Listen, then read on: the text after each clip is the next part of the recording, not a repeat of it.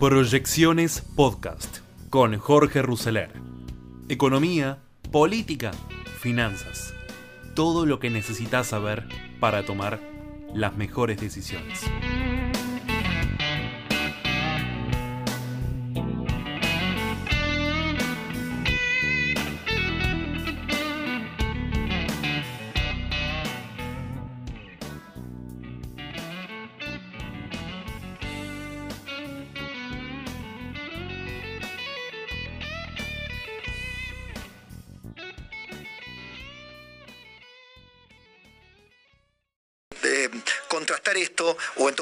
Charlarlo con Luis Palma Cané, economista, pero además un, un fino analista de, de, lo internacional en este aspecto, de la, de la economía internacional. Hola Luis, tanto tiempo, ¿cómo estás? ¿Qué tal, Pablo? Gusto, buen día. A ver, ¿qué, qué te está pareciendo esta, esta gira de Alberto Fernández? Ay Dios, es... bueno, gra gracias, gracias, por el diálogo, Luis. Eh. Ha, ha, sido, ha sido muy explícito. Claro, ¿no? Entonces que yo por razones profesionales y académicas tengo mucho contacto con, con, gente en el exterior, en Estados Unidos y en Europa sobre sí, todo. Sí, lo sé. Y realmente partamos de la base cuando surgió este esta payasada de, de la gira del, del presidente muchos de mis colegas académicos sobre todo me preguntaban cuáles eran los objetivos, mm. cuál era el planteo de esta gira, que incluso desde el punto de vista diplomático llegó al, al encordio de subirse al avión y no saber si Macron lo iba a recibir o no. Mm. Y mi respuesta fue que realmente no, no, no estaba muy claro, tampoco uno puede ser demasiado negativo con la gente del exterior, pero Impectore eh, tengo claro que realmente esta gira es algo fuera de todo de todo lugar, ¿no es cierto?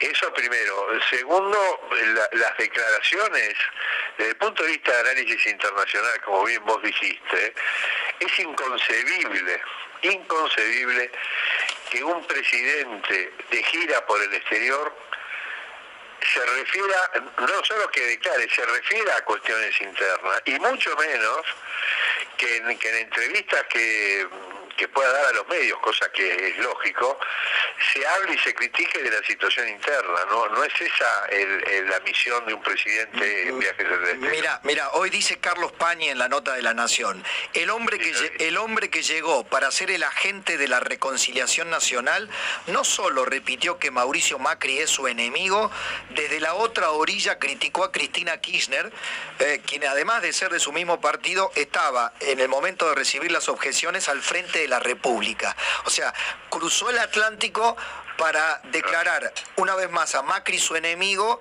y poco menos que horadar a la, quien está a cargo de la presidencia de la nación, que es su socia. Bueno, en, en, política no hay enemigos, ¿no? Hay adversarios bueno, como, como sí. primera medida. Sí. Este hombre realmente es patético y yo creo que, que, estamos en una situación de confusión, de confusión mental aguda, digamos, ¿no? A mí me llama la atención que además de que es totalmente incorrecto de la vía diplomática lo que comentábamos recién, de hacer declaraciones negativas sobre todo de, de la situación interna o, o de peleas, yo tomé dos o tres declaraciones que, que hizo, más allá de, de, la primera del otro día con Clué, al que conozco personalmente, uh -huh. que te acordás que el tipo le pregunta, eh, bueno, entonces me está diciendo que quiere ser que la respuesta es sí a la posibilidad de, de reelección. Y el presidente dice sí, definitivamente, porque eh, tengo que poner a la Argentina de pie, la voy a poner de pie. La pregunta es si tuvo dos años y medio para ponerla de pie, estamos, no estamos en la LOA, estamos en el RISAI ya. Esa es una de las cuestiones. Y otra es las declaraciones de ayer, que dice que no se puede vivir siempre con déficit fiscal. Segundo, que el contexto global obliga a revisar algunas metas del acuerdo.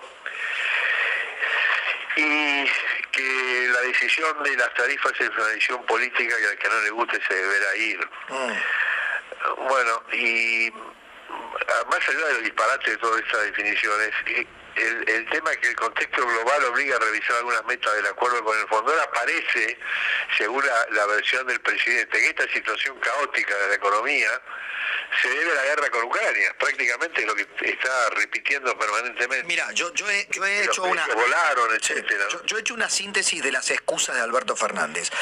Ha, ha, dicho, ah, pero Macri, ah, pero la pandemia, ah, pero la guerra. O sea, ha dado tres argumentos para pintar el presente de su gobierno. Pero a mí me importa algo que es interesante lo que, lo que eh, propone como hipótesis, acá como título Carlos Pañi. Dice, ellos parten, Cristina y Alberto, de dos hipótesis diferentes. Yo diría, eh, independientemente de los personajes y de cómo nos caigan los personajes, tratemos de eh, objetivar esto. Cristina cree que este gobierno ya fracasó y todo lo que le queda es más derrumbe, más fracaso y colapsa. Alberto cree todo lo contrario. Alberto cree que lo que está por venir es mejor. Digamos, alguien le ha hecho creer que por este camino eh, va a mejorar la economía, va a haber un acuerdo con el fondo que va a terminar siendo beneficioso. Entonces, parten de dos hipótesis distintas sobre el futuro cercano. ¿Vos a cuál, digamos, cuál te parece la más realista?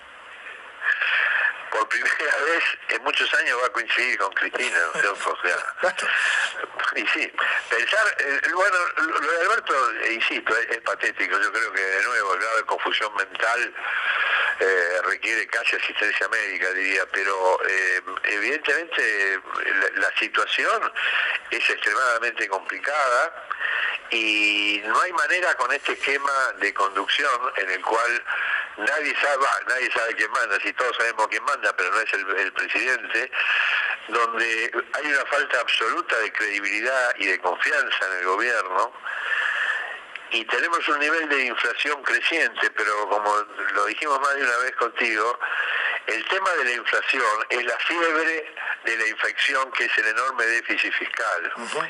Y el grave problema que tenemos, el más grave de todos, es que la ineficiencia del, equipo, entre comillas, económico del gobierno totalmente loteado entre la Cámpora, los albertistas y no sé cuántos más, parten todos de un error tremendo de diagnóstico diciendo que la inflación no es un tema monetario, que la emisión monetaria no causa inflación.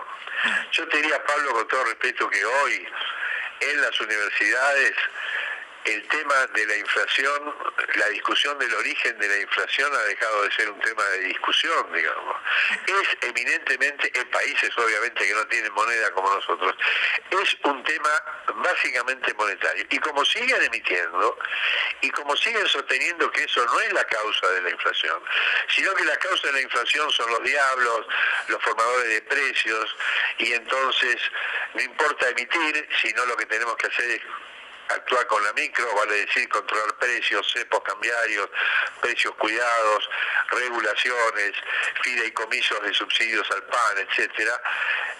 El escenario es obviamente con una inflación que va a presentar una tendencia creciente.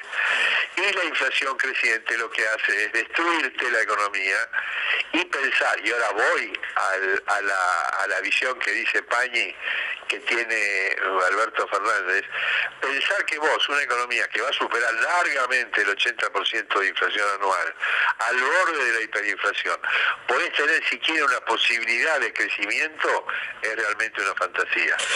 Por lo tanto, la situación es extremadamente complicada porque el enfermo es grave y tenemos enfermeros, no cirujanos. Te mando un abrazo, gracias por el análisis como siempre. Gracias Pablo, un abrazo. Luis Palma Cané, economista, analista internacional. Bueno, eh, voy a tratar de mm, convertir esta pelea cansadora, esta interna que aburre e irrita, me imagino al que está escuchando del otro lado, entre Alberto y Cristina, Cristina y Alberto. Vale decir, hago un paréntesis, que a los periodistas o al periodismo le da mucha tela para cortar, eh, una novela interminable, con matices, con traiciones, con dichos, con, un, con una comidilla de conventillo, de, los que anda, ve y, dile, ¿no?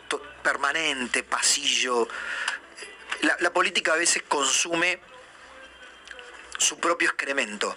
Porque no digo que no sea parte de la política el complot, como solía decir Horacio González, ¿no? Un filósofo del oficialismo, de carta abierta.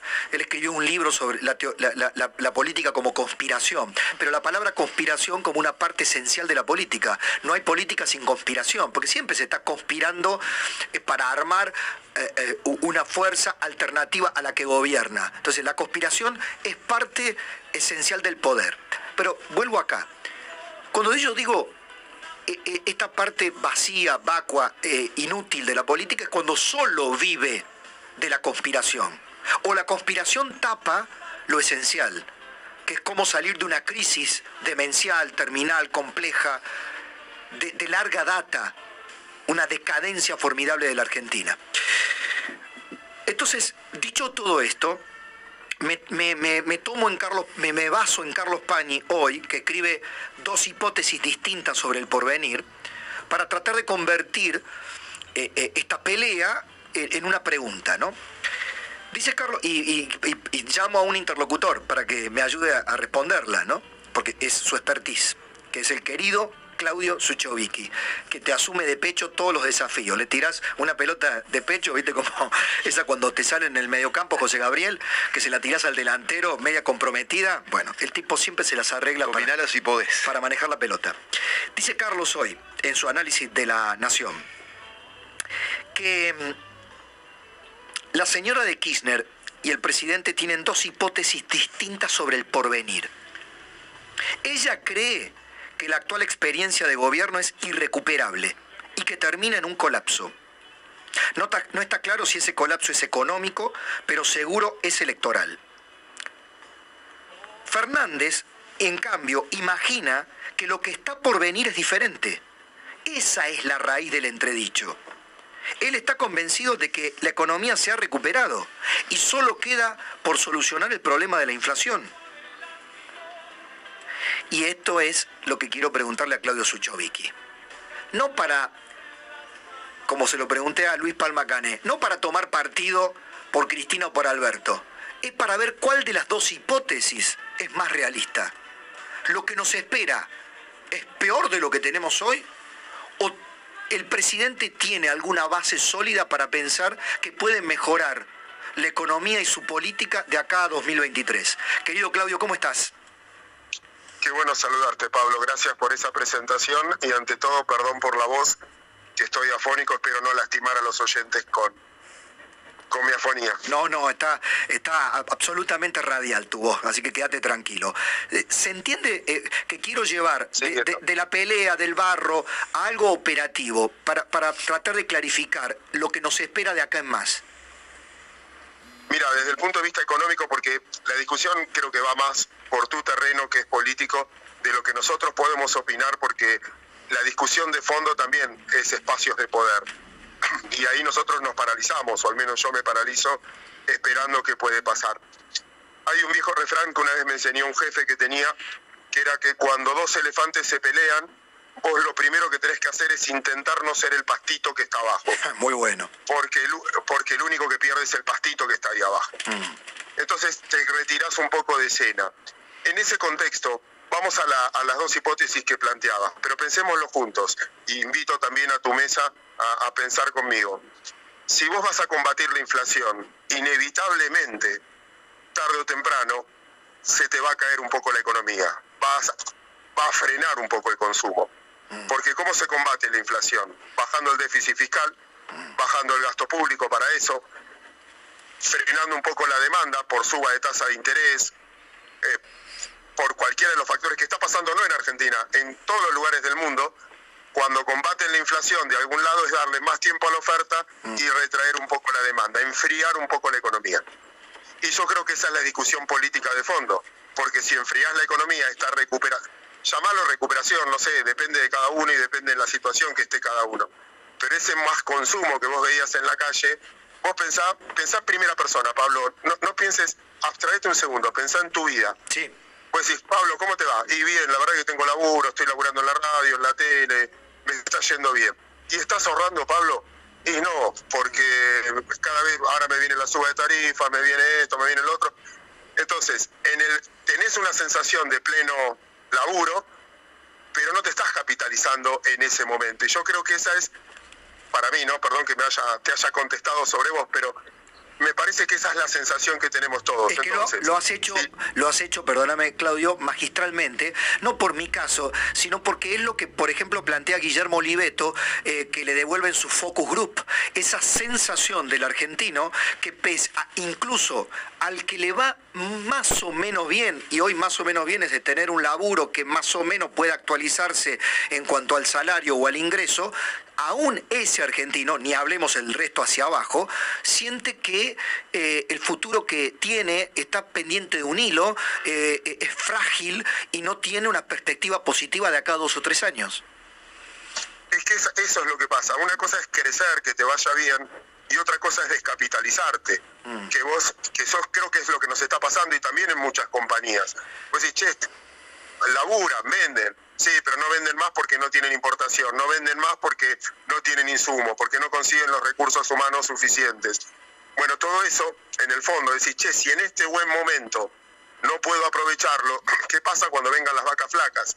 Mm. Y las vacas flacas hay que contemplarlas porque tenés un contexto global más hostil de suba de tasas, de, de problemas de abastecimiento, eh, no, no, te sopla tan a favor como sopló, sopló en los últimos tiempos. Segundo, en algún aspecto en Argentina es el salario, por más que lo intenten, por más que genere paritaria, si sube mucho, te potencia la inflación, con lo cual queda atrasado. Pero si no sube, te genera caída de consumo porque la inflación está por encima. Entonces, esa pelea, por eso creo que se pelean políticamente, desnuda que el futuro todos percibimos que va a ser un poquito más de ajuste y en ese contexto se frena ese, mm. e, ese crecimiento que decías. Por lo, por lo tanto, mi respuesta es que los dos tienen un poco de razón. La, ahora, ya me respondiste sobre la, las dos hipótesis. Honestamente, ¿ves una, un esfuerzo para luchar contra la inflación? A ver, eh, en el discurso de los últimos días ya te están diciendo, quiero bajar la emisión monetaria, eh, en algún aspecto quiero hacerlo. No sé si después va a tener éxito o no. Segundo, también vas a tener que enfrentar, no por un tema de precios, sino por un tema de abastecimiento, un reacomodo del valor de, los precios de la energía, que ya tampoco te alcanza, porque si suben las tarifas, menos que la inflación va a quedar atrasado. Tenés una reacción mayor del dólar oficial. Todo eso te genera, eh, repito, caída de consumo final. Mm yo creo que en, el discurso vos empezás a decir, bueno, por lo menos están dando definiciones un poquito más concretas. Ahora, el camino que tomaron hasta ahora, lo que están discutiendo, y te da, te genera dudas. Repito, donde vos festejás paritaria del 60%, y bueno, le estás poniendo un piso entonces a la inflación también. Mm. alguien me decía, cuando la paritaria del 60 la fija el sector menos productivo, ¿qué le queda al sector productivo? Tal cual. Y, y, entonces suponete que otro, eh, me lo explicaban ayer y está muy bien. Suponete que yo felicito a aquel que firma una, muy justo y, entiendo, yo también soy asalariado, entiendo ese proceso. Pero vos decís que tu gremio, el gremio que me representa, arregló el 60%. Y el que arregló 55 va a tener, empezar a tener problemas, con lo cual lo estás presionando a que acelere ese arreglo, con lo cual estás poniendo un piso a eso. Y eso, y eso genera expectativas sobre el resto. Entonces decís, bueno, entonces yo salario ya va a estar al 6% mensual. Y esto, bueno, y todo eso genera que tu discurso va en contra de las expectativas que está generando. El discurso quizás es un poco más antiinflacionario ahora, pero las medidas que están tomando no cambian las expectativas. No sé si fui claro en la respuesta, pero bueno, por ahí. Clarísimo, como siempre, amigo, un abrazo enorme. Abrazo enorme. Claudio Suchovicki eh, con nosotros. Eh, era la explicación este, que esperaba para poder redondear esto. Eh, y se lo agradezco enormemente. Es, además de un gran economista, es director académico de la licenciatura en finanzas de la Universidad UADE.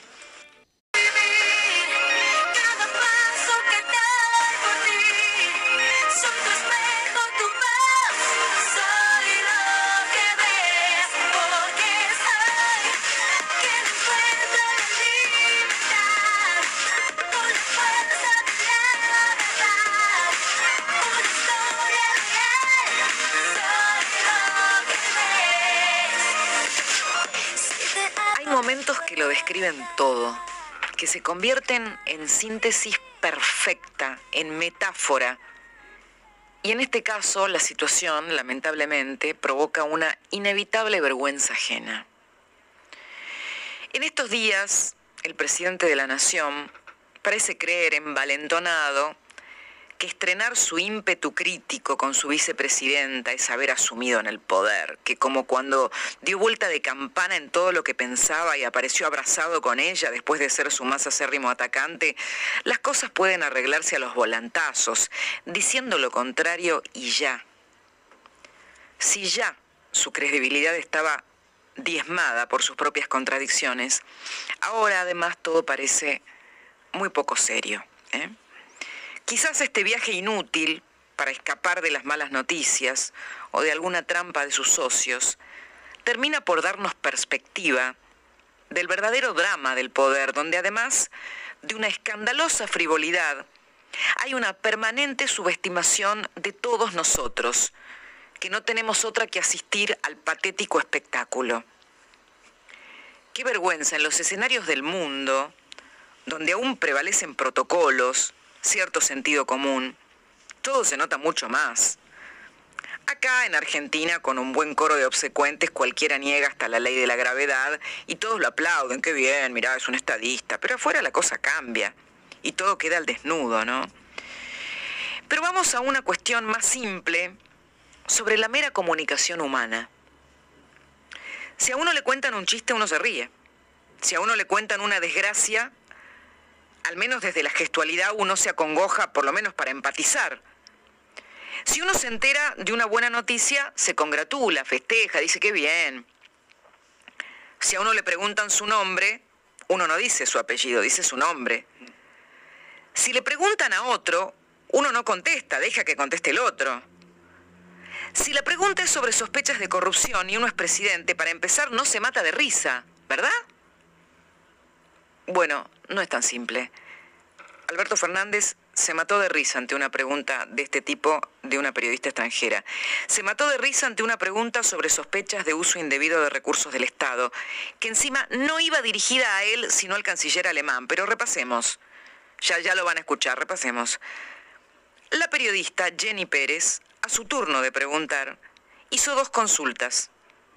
Una porque era una sola pregunta la que tenía, un solo momento de preguntar, una al mandatario argentino y otra a su par alemán. Las formuló una tras otra para aprovechar su momento en la ronda y la segunda pregunta iba dirigida al canciller Olaf Scholz y se refería a las críticas a su ministra de Defensa, la ministra de Defensa alemana, por haber usado el helicóptero oficial para viajar con su hijo. La verdad es difícil encontrar yo se lo juro, es difícil encontrarle una explicación a que el mandatario argentino no haya comprendido que la mujer de prensa se refería al uso de los recursos públicos por el tono y por la temática, como lo pregunta. Lo cierto es que Alberto Fernández se le ríe en la cara, además de decirle que le parecía asombrosa la pregunta, literalmente. Y una pregunta de política interior. Su ministra de Defensa, Christine Lambrecht, está siendo criticada por haber tomado el helicóptero con su hijo. Eh, ¿Entiende estas críticas que se han formulado o si cree que la ministra de Defensa em, ha obrado bien? Asombrosa esa pregunta. Me impresiona. Sí, eso dijo el presidente. Asombrosa esa pregunta. Me impresiona y siguió riéndose. Esperen, ¿eh? En ese momento, el único asombro era el que asaltaba a todos los presentes por la burla desembosada del presidente argentino que al mismo tiempo que la ejecutaba no parecía, o mejor dicho, parecía no registrar su, su desubicación para profundizarla aún más. Tan gracioso le pareció todo al presidente argentino que también decidió burlarse de su par alemán que tenía que contestar esa pregunta, que era una pregunta muy incómoda. Bueno, Alberto Fernández decidió casi burlarse, vaya a saber por qué, así. Gracias a Dios no tengo que contestarla yo. Sería muy duro si yo lo contestara. Pero... Pero me hubiera gustado. Y claro, la periodista le dice, ¿pero qué a usted le gustó la pregunta? Parece, parece un chiste todo. Y ahí, cuando ya se había pasado el límite de lo comprensible, se sumó lo payasesco, porque daba gracia por un momento, porque después de matarse de risa, fíjense lo que pasa ahora, el presidente argentino había olvidado la pregunta y se ofrecía al mismo tiempo a contestarla, aunque no era para él. La escena podría caber perfectamente en el guion de un comediante de clase B. Escuchen. Si te voy a dar mi opinión, la doy, pero no creo que corresponda. Con gusto la doy. ¿Cuál era la pregunta? Me impactó tanto la segunda pregunta que me olvidé de la primera. Sí. Se le matan de risa al presidente argentino. Si uno se despega por un momento de la vergüenza que da ver y escuchar esta secuencia y saber que ese señor nos representa, hasta puede descomponerse de la risa porque la escena es muy graciosa. Pero si solo repasamos ciertos desaguisados diarios, podemos coincidir en que hace tiempo que nos gobierna el ridículo. Ese mismo señor declaró hace unos dos meses la guerra a la inflación, banalizando una guerra real y prometiendo humo, porque hoy, hoy, se conoce otro índice de precios y ya sabemos que marcará que aquella guerra berreta está perdida. Ese mismo señor fue a rendirle pleitesía y servilismo a Vladimir Putin en otra gira inexplicable en medio de su necesidad de lograr el apoyo con Estados Unidos para el acuerdo con el fondo, y en momentos en que ya era claro que se venía una invasión. En esa instancia, no solo no se le ocurrió pedir por una salida pacífica, sino que ofreció a Argentina como una novia para el villano, dejando al país en una posición casi de paria. Eran tiempos no lejanos en que cualquier barbaridad se justificaba para intentar dejar contenta a Cristina, a la que ahora critica desde lejos. Es muy difícil saber quién es Alberto Fernández. Veremos cuánto y cómo sostiene lo que viene diciendo en las últimas 24 horas, porque realmente no lo sabemos. No sabemos quién es el presidente. Pero a ver, hay risas que se producen ante ante lo chistoso, ante lo gracioso. Otras risas que se producen por perturbación. Otras risas que se mezclan con la vergüenza. Hay situaciones rarísimas en que la gente se ríe en el teatro. Los directores de teatro explican que hay escenas en que los espectadores no soportan el drama que está marcando la ficción y lo que les pasa es que les da por reírse, porque buscan escapar de la historia que están viendo en el escenario y que los angustia. Y nadie entiende, pero como si mataron a alguien en el escenario, este se rió. Ahora, es muy difícil categorizar este momento que ahora se los voy a pasar completo, en que el presidente argentino se convierte en el asme reír de una audiencia global. Escúchenlo entero. Y una pregunta de política interior. Su ministra de Defensa, Christine Lambrecht, está siendo criticada por haber tomado el helicóptero con su hijo. Eh, ¿Entiende estas críticas que se han formulado o si cree que la ministra de Defensa em, ha obrado bien? Asombrosa esa pregunta. Me impresiona. Em, gracias a Dios no tengo que contestarla yo. Sería muy duro si yo lo contestara. Pero... Pero me hubiera gustado. Si tengo, que si tengo que dar mi opinión la doy, pero no creo que corresponda. Con gusto la doy. ¿Cuál era la pregunta?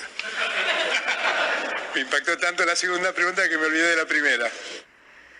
Bueno, ¿qué le habrá parecido gracioso al presidente? Habrá pensado, mira qué gilada, preguntan estos que no saben que a Cristina le mandábamos los diarios en el tango.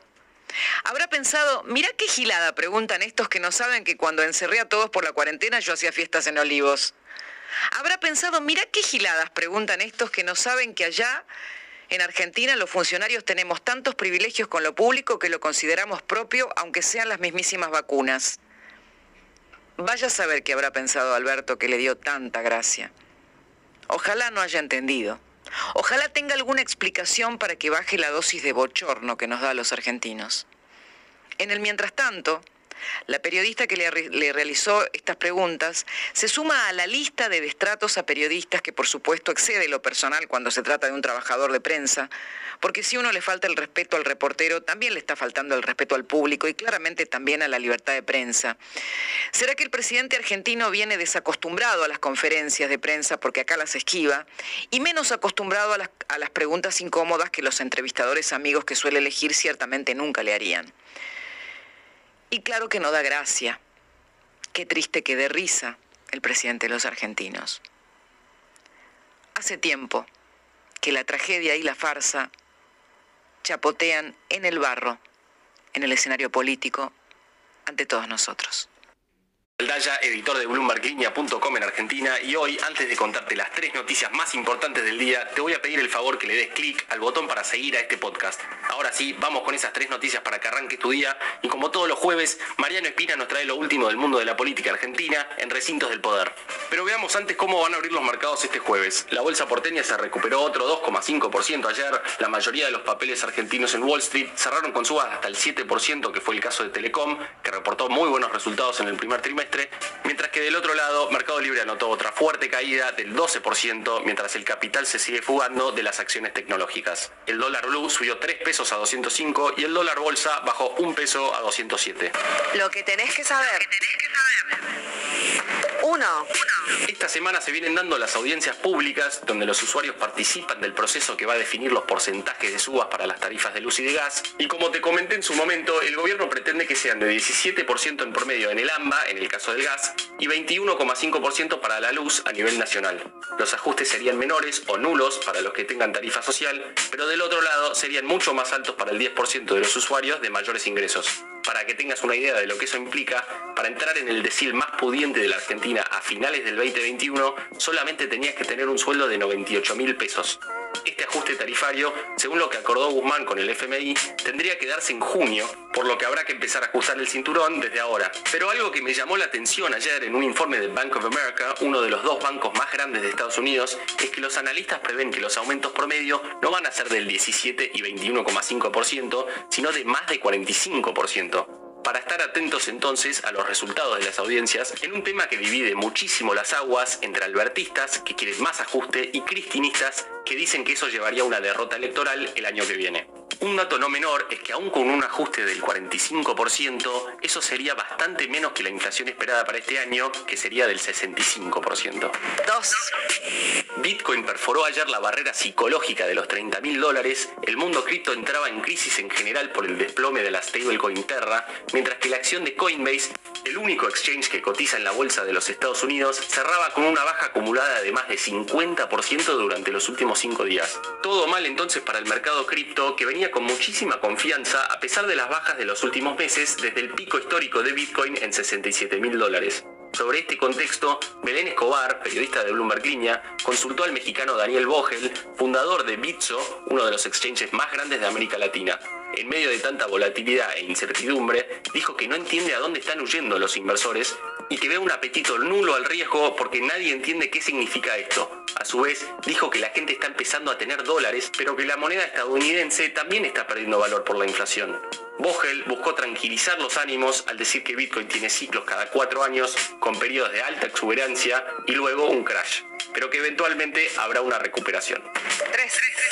El presidente Fernández planteó ayer en Alemania, como lo hizo también en España, que Argentina quiere convertirse en proveedor de gas de Europa ante la guerra en Ucrania y el freno a las importaciones desde Rusia. En una entrevista, Alberto dijo que podría estar listo en 3 o 4 años un segundo gasoducto que nos permita exportar todo el potencial de shale gas que existe en Vaca Muerta. Recordemos que estamos hablando de la segunda reserva de gas no convencional del mundo, que los precios internacionales nos sonríen y que el mundo está demandando más gas que nunca. Viento de cola para el desarrollo energético en Argentina, algo que posiblemente pueda aprovechar más todavía un hipotético gobierno más market friendly a partir del 2023. Y esto lo digo también por lo que hablábamos ayer, que la puja interna en el frente de todos es efectivamente un freno a las inversiones. Recintos del poder.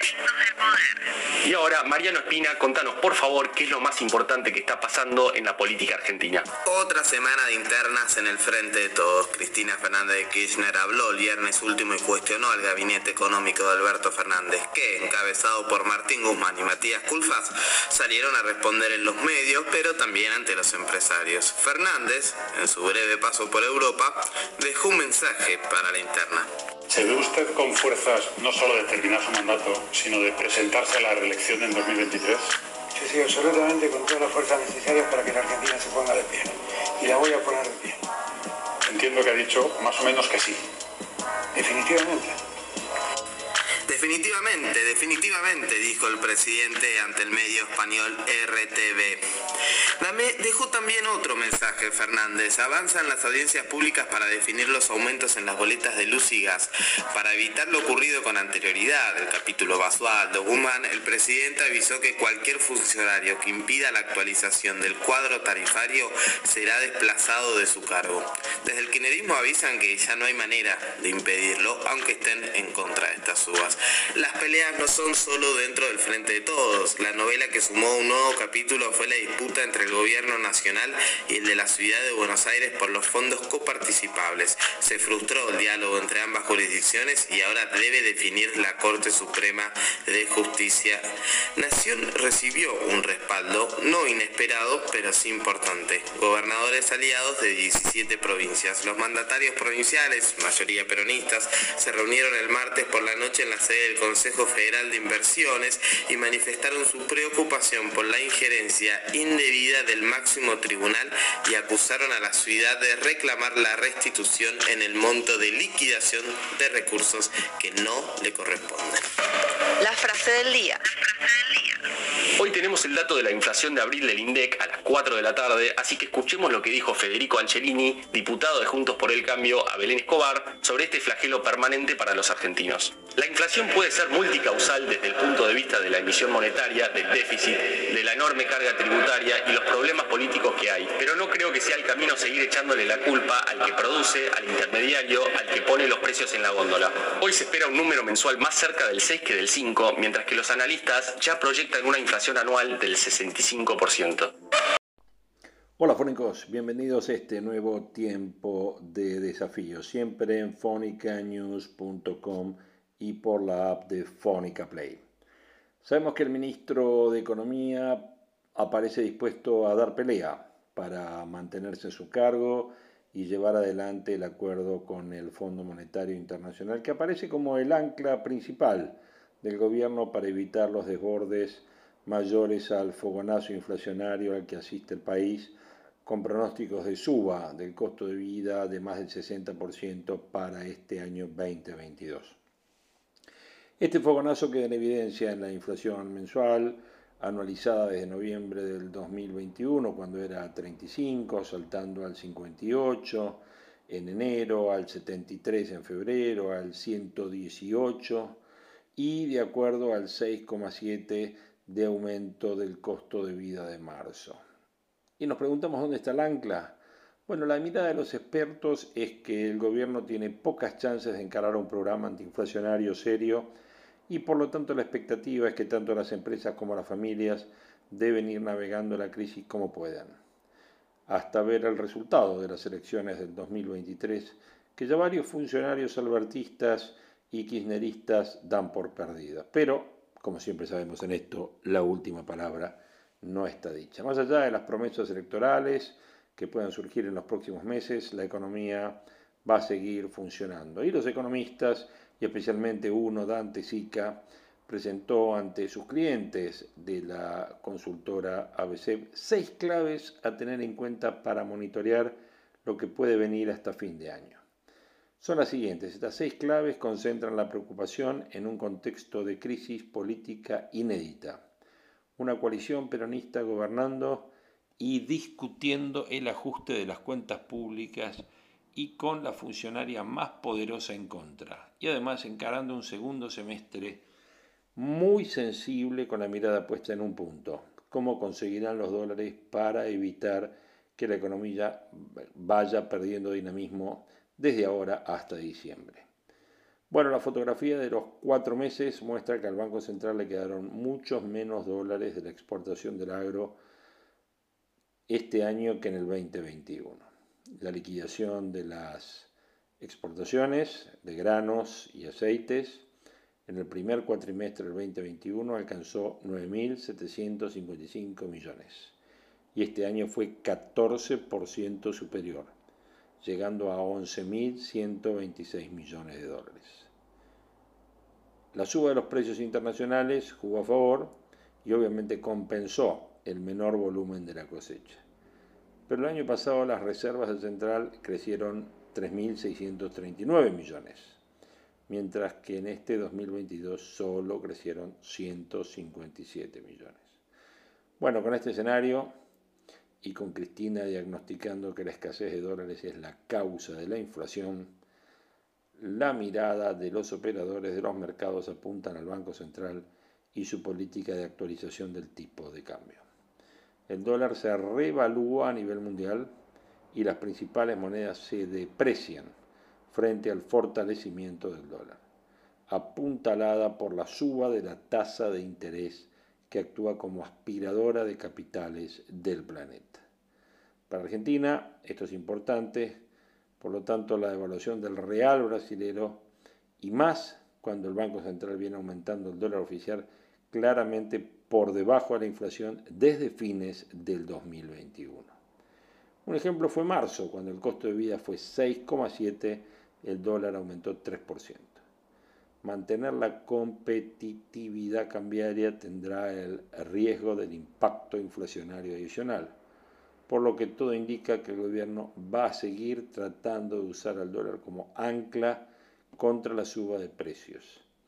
La mirada hacia el segundo semestre se sigue cargando de incógnitas, incógnitas que obviamente develaremos siempre aquí en este tiempo de desafíos.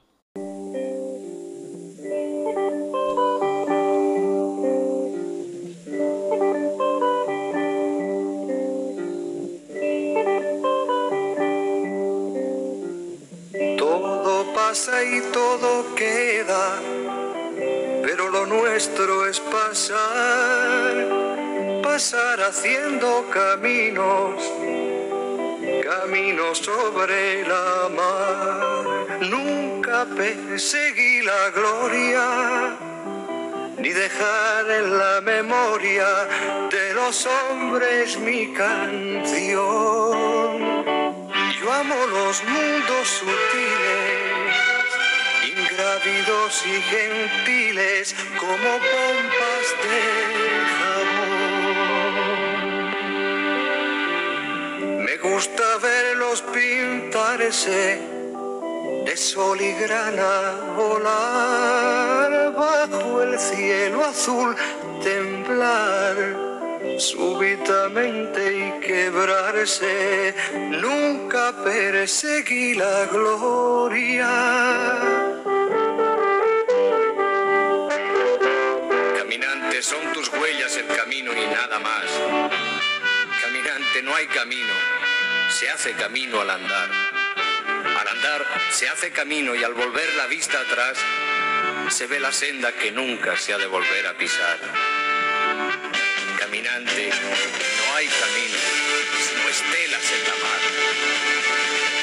Hace algún tiempo en ese lugar donde hoy los bosques se visten de espinos, se oyó la voz de un poeta gritar.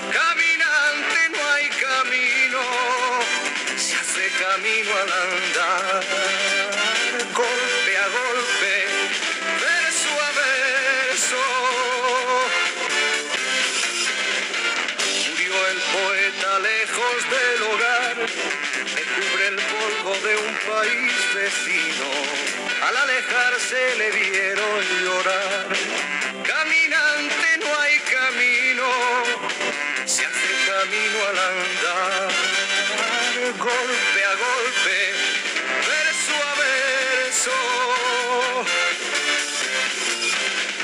Cuando el jilguero no puede cantar, cuando el poeta es un peregrino,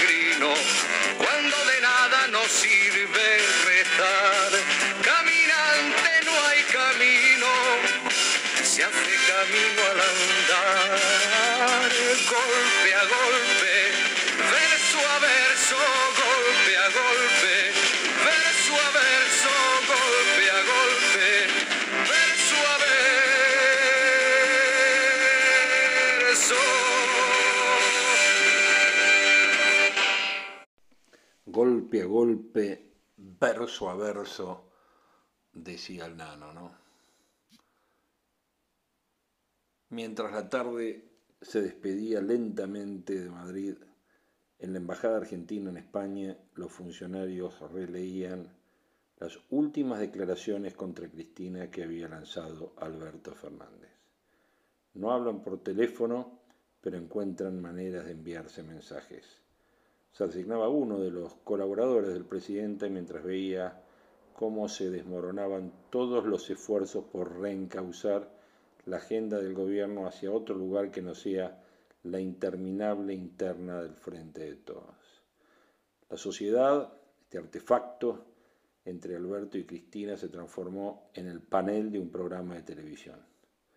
Se lanzan declaraciones a través de los medios de comunicación cada vez más directa, cada vez más personales, pero el resultado es la obturación de la gestión. Yo no me subí a ningún ring, dijo el presidente a los periodistas que cubren la gira por Europa. Mientras volaba por encima del Atlántico, en este charter de aerolíneas, e insistió en que su adversario era la oposición. En el sentido de la respuesta presidencial, la culpa de la escalada recae sobre la vicepresidenta y sobre la cámpora, a quienes en el gobierno señalan por el daño que sus críticas generan sobre el trabajo del ministro de Economía Martín Guzmán. Pero horas después, Fernández expresó su preocupación por la obstrucción de las medidas impulsadas por el gobierno y dijo que la vicepresidenta tiene una mirada parcial cuando traza un diagnóstico negativo de la economía, porque en la evaluación pasa por alto el efecto de la pandemia. Y volvió a subirse al ring. Del rincón de Cristina argumentan que la política económica del ministro lleva a acrecentar el malestar social y a la destrucción de su capital político. Por eso la Cámpora resolvió marcar su propia agenda económica desde el Congreso con esta presentación de proyectos de ley y las iniciativas ya anunciadas que proponen adelantar el pago de salarios y extender las jubilaciones, que no fueron las últimas, según adelantó un miembro de la agrupación kirchnerista. Sin embargo, Máximo y la Cámpora tampoco pueden avanzar con la puesta en marcha de estas iniciativas porque nadie tiene el control real de la política económica. Y Guzmán advierte que no hay plan posible sin apoyo político. Por lo tanto, como ven, el bloqueo es mutuo. La semana pasada el presidente resolvió responder por un efecto de acumulación. Primero fueron las críticas de la Roque, después de Cristina, y se dijo, basta, ya es demasiado. El presidente ordenó entonces a Guzmán y a Culfas que salieran a responder. Pero existe una dimensión psicológica que impide a Fernández mantenerse al margen de esta confrontación. Ayer ocurrió lo mismo cuando el diario El País de Madrid insistió en preguntarle por las críticas de Cristina. El presidente pretende reconducir el debate hacia la oposición, pero la turbación que le generan las críticas internas terminan por imponerse en su ánimo. Es un debate de ideas en on, como quería Cristina, respondían en la comitiva. El encuentro con el presidente del gobierno español, Pedro Sánchez, y con el rey, Felipe VI, quedaron devorados por la nueva escalada todo es mucho menos racional de lo que se imaginan.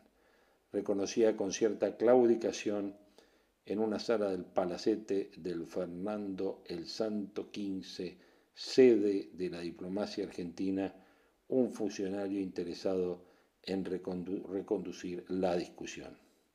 Esto fue imposible. Y como vemos, el ring sigue bien, bien ocupado en el centro de la sala. Yo creo que Alberto Fernández tiene que hablar más claro para que podamos tener una deliberación pública que nos sirva a los argentinos. O sea, ¿quién lo obstruye? Mm, si es Cristina que diga con nombre y apellido que fue Cristina, eh, y la mirada parcial, bueno, ya nosotros ya sabemos que tiene una mirada parcial, en realidad muy preocupada en sus temas, no en los temas de los argentinos, ¿no? Eso ya lo sabemos. Pero además de hablar claro, Alberto Fernández debería actuar claro. Cristina le hace la vida imposible y sin embargo ahí mantiene a todos los funcionarios de la Cámpora en todos sus lugares y Alberto Fernández habla claro y actúa claro, ya debería haberlos echado. En el tema energía y gas este, están las audiencias públicas, el atisbo de plan económico que tiene Martín Guzmán y sin embargo no cumplen los funcionarios este, subordinados en teoría a, Guzmán con las instrucciones de Guzmán y Alberto Fernández y nadie los echa, ¿no? Entonces pregunta, porque para mí e, ese es el punto eh, donde tenemos que estar muy lúcidos los argentinos y en particular la oposición. Si bien están peleados y tienen diferencias, eh, se mantienen unidos al solo efecto de conservar el poder, como si unieron al solo efecto de conquistarlo. Pero tienen diferencias eh, eh, tan grandes que no pueden orientar al país hacia ningún lado. Por eso no tenemos plan económico. En realidad el plan económico, el atisbo del plan económico es el acuerdo con el fondo. Pero resulta que ese acuerdo con el fondo se lo, se lo bombardea este, el, propio Frente de Todos, o la mayoría del Frente de Todos, que es la Cámpora y Cristina, ¿no? Entonces, no pueden orientar al país. Todas estas cosas que hacen, lo único que hacen, eh, el, único resultado que consiguen es generar mayor incertidumbre, menor clima de inversiones, menor clima de creación de trabajo, de creación de riqueza, de creación de empleo. Eh, es decir, cada dato este, eh, cada, cada eh, confrontación entre ellos, cada postura tan disímiles, lo único que hacen es generar un clima de zozobra que no ayuda en lo más mínimo, a es, eh, es, tóxica para el desarrollo de la Argentina y, creo que hay que aislarla en un futuro inmediato. Tiene que ser la representante de un sector minoritario de la Argentina eh, pero no influyente como está influyendo, nos tiene enredados a todos siendo representantes de una minoría, ¿no? Ahora, el, punto de comparación, el primero, muy obvio, pero, pero voy a arrancar de lo más obvio, es que están en el gobierno, el frente de todos, y, junto por el cambio está en la oposición. Eso no es un detalle menor. Dos, en, en Juntos por el Cambio hay una comunión de intereses eh, muy, muy fuerte acerca de no llevarse por delante las instituciones. Ahí hay un, punto de unión grande. En el frente de todos no están de acuerdo ni en el derecho de la propiedad.